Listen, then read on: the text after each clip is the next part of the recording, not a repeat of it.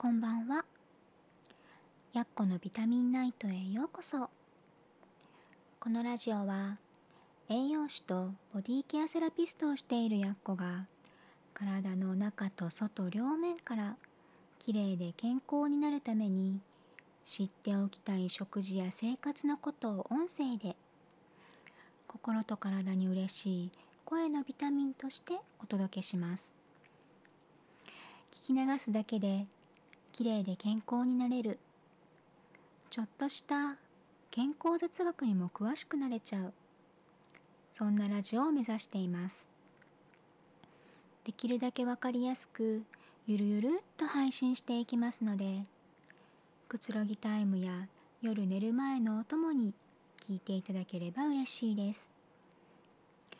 さて今日も一日お疲れ様でした。寝る前のひとときちょっとだけお付き合いくださいね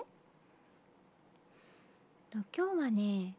骨のスープを飲んでみようっていうお話ですと昨日ねお肌を乾燥から守るには窓の断熱をするといいよっていう話をしたのであまだね聞いてないって人はそっちも是非聞いてみてくださいね。あのお肌にいいものっていうくくりでね今日はこのお話をしようと思います。と骨のスープってねあのボーンブロスのことなんですけどボーンブロスって聞いたことありますか？とリーキーガット症候群に効くって言われてねと数年前くらいからかなネットとかではねちょっと話題になったものです。と直訳すると骨の出汁。そうそのままね骨から取ったお出汁のことを言います。よく使われるのが鶏ガラとか、まあ、鶏の手羽元や手羽先。あと骨付きのもも肉、まあ、牛とかね豚もありますよね。あのラーメンの豚骨スープとかね牛骨スープとか。これもあの骨をねコトコト煮てスープをとっているのでとボーンブロスなんですよ。えー、あとはね魚を使ってもボーンブロスになります。あのあら汁とかねそうですよね。あとねあの普通のお出汁の中では煮干しとか、えーと、あごだしですねこの辺りもと骨をねそのまま使っていればボーンブロスなんですね。でこのボーンブロスっていうのはと腸の粘膜をこう修復してくれて腸内環境をね整えるのにとっても役立つんですよ。でそしてリーキーガット、まあ、リーキーガットっていうのは、うんまあ、よくね腸に穴が開いちゃうっていうふうに言われるんですけど、まあ、穴まではいかなくてもですねとこれって砂糖とか糖質ですよねあと小麦製品とか食品添加物とか薬の過剰摂取、まあ、たくさん取りすぎてしまうっていうことですよね。とかストレスが原因であの小腸のね粘膜が弱ってしまって大きな穴が開くわけじゃないんだけどこう薄くなるイメージね。うんこう粘膜が弱って薄くなってこうそこからね細かい細かい穴ってイメージでいいんだけどと無数の漏れができてしまう状態のことを言います。で小腸っていうのはねと栄養の吸収をする場所なのでこの漏れが起こってしまうと栄養の吸収が悪くなるだけじゃなくて本当は吸収されない方がいいものが吸収されちゃうんですね。でとそれってタンパク質を分解してアミノ酸ぐらい細かくなって吸収されるんだけどもっと大きなねペプチドの状態で吸収されちゃうとそれがあのアレルギーの原因に、ね、なったりとかあと慢性疲労、まあ、あのとにかくだるい疲れが抜けないみたいなのが慢性疲労なんですけどあとね肌荒れとかねそういうのの不調の原因になっているって言われてるんですね。でこのリーキーガットの改善に役立つっ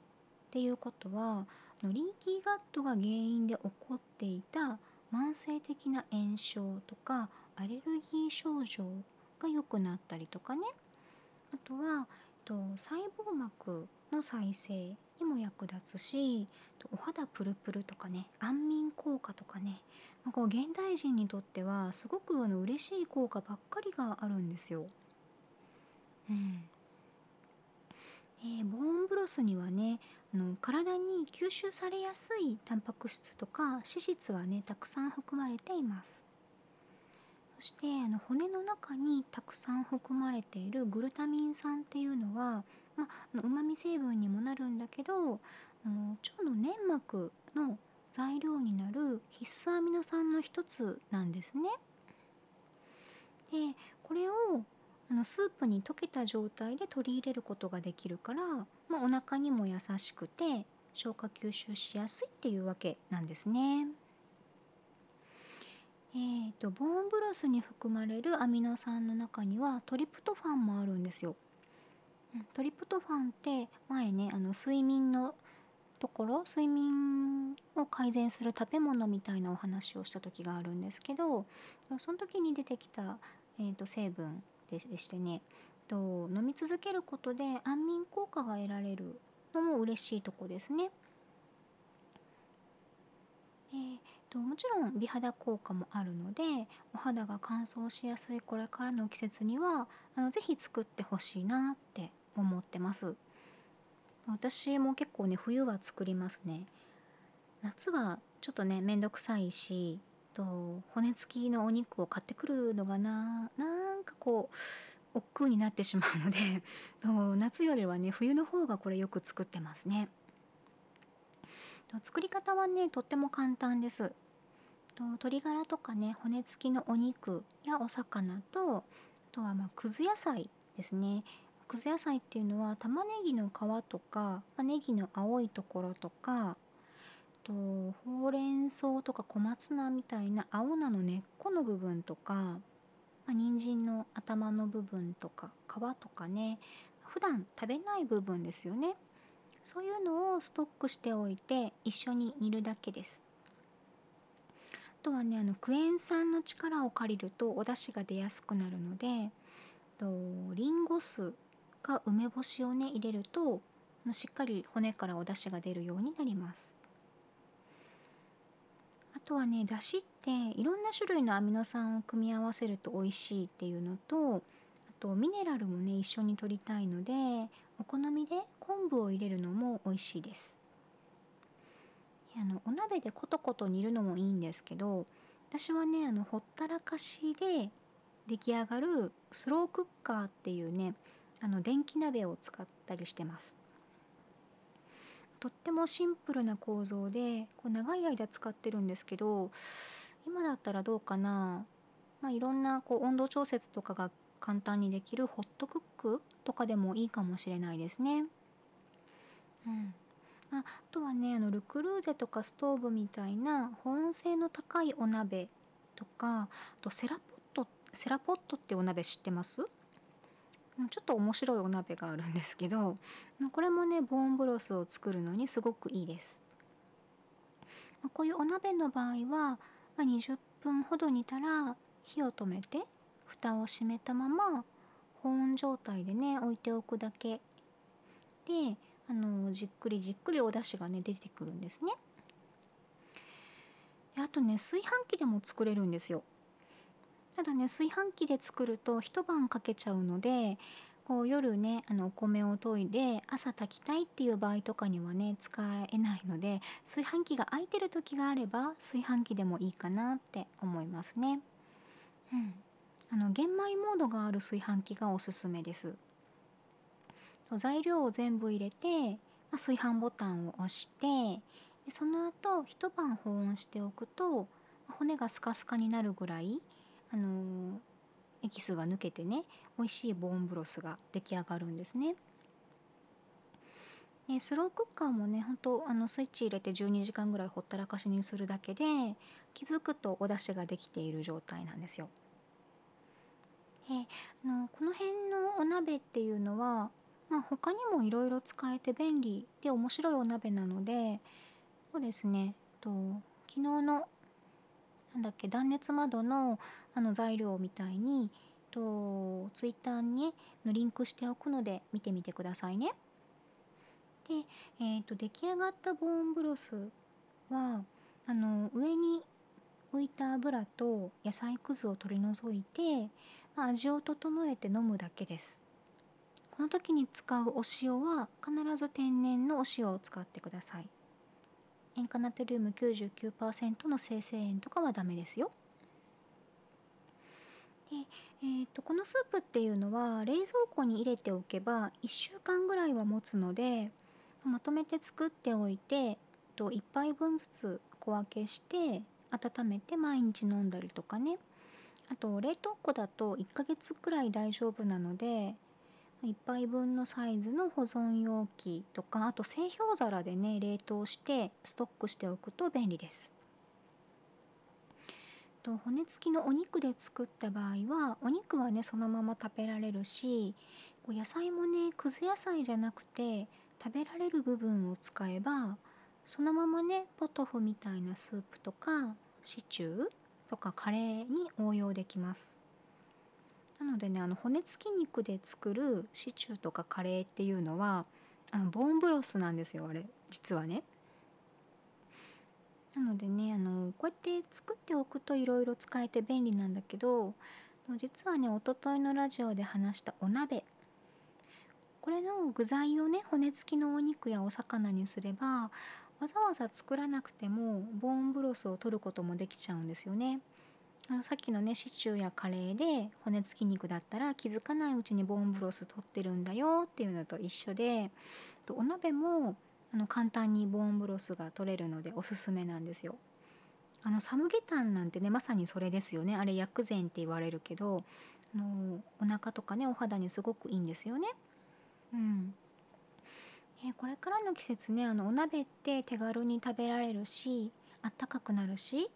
それで元気でお肌もプルプルになれちゃうなんて最高だと思いませんか？ねうんただしあのボーンブロスのアミノ酸とかあとカルシウムからコラーゲンとか骨をね作るにはあの前にもねお話ししたようにビタミン C が必要なんですね。なのでビタミン C の多い野菜例えばブロッコリーとかキャベツとか芋類ですね。その辺りを具材に入れたりあとは食後にみかんとかオレンジなんかの果物をね食べたりと、まあ、ビタミン C をね取る工夫もしましょうね。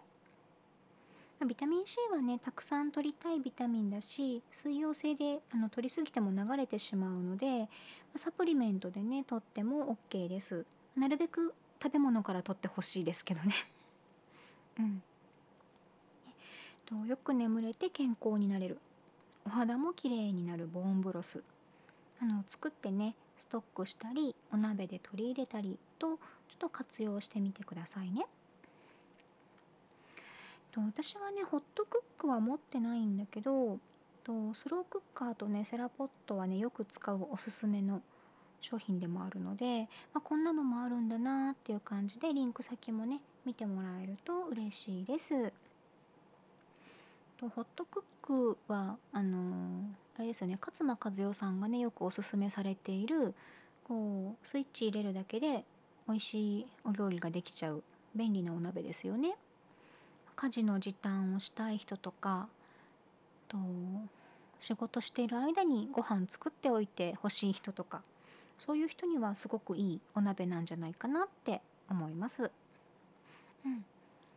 あの料理ってどこで手を抜くかってすごい大事だと思ってて、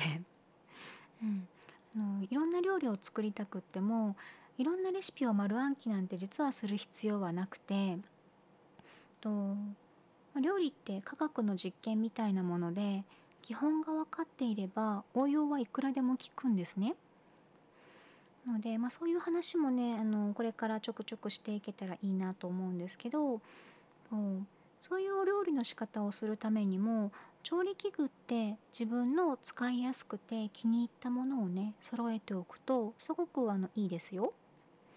私は結構いろんな調理器具を持ってるんですけどかなり吟味して選んだものばっかりなのでどれもおすすめできるものだったりします。ね、いろいろ見せてみたりとかしてねとお気に入りを見つけてもらえたらいいなって思います。そうするとね料理楽しくなるんで。うん。で私のおすすめは時々 Twitter にも貼ってるのでもしね気が向いたら見てみてくださいね。では今日も最後までお付き合いくださりありがとうございました。ゆっくり休んでくださいね。それではおやすみなさい。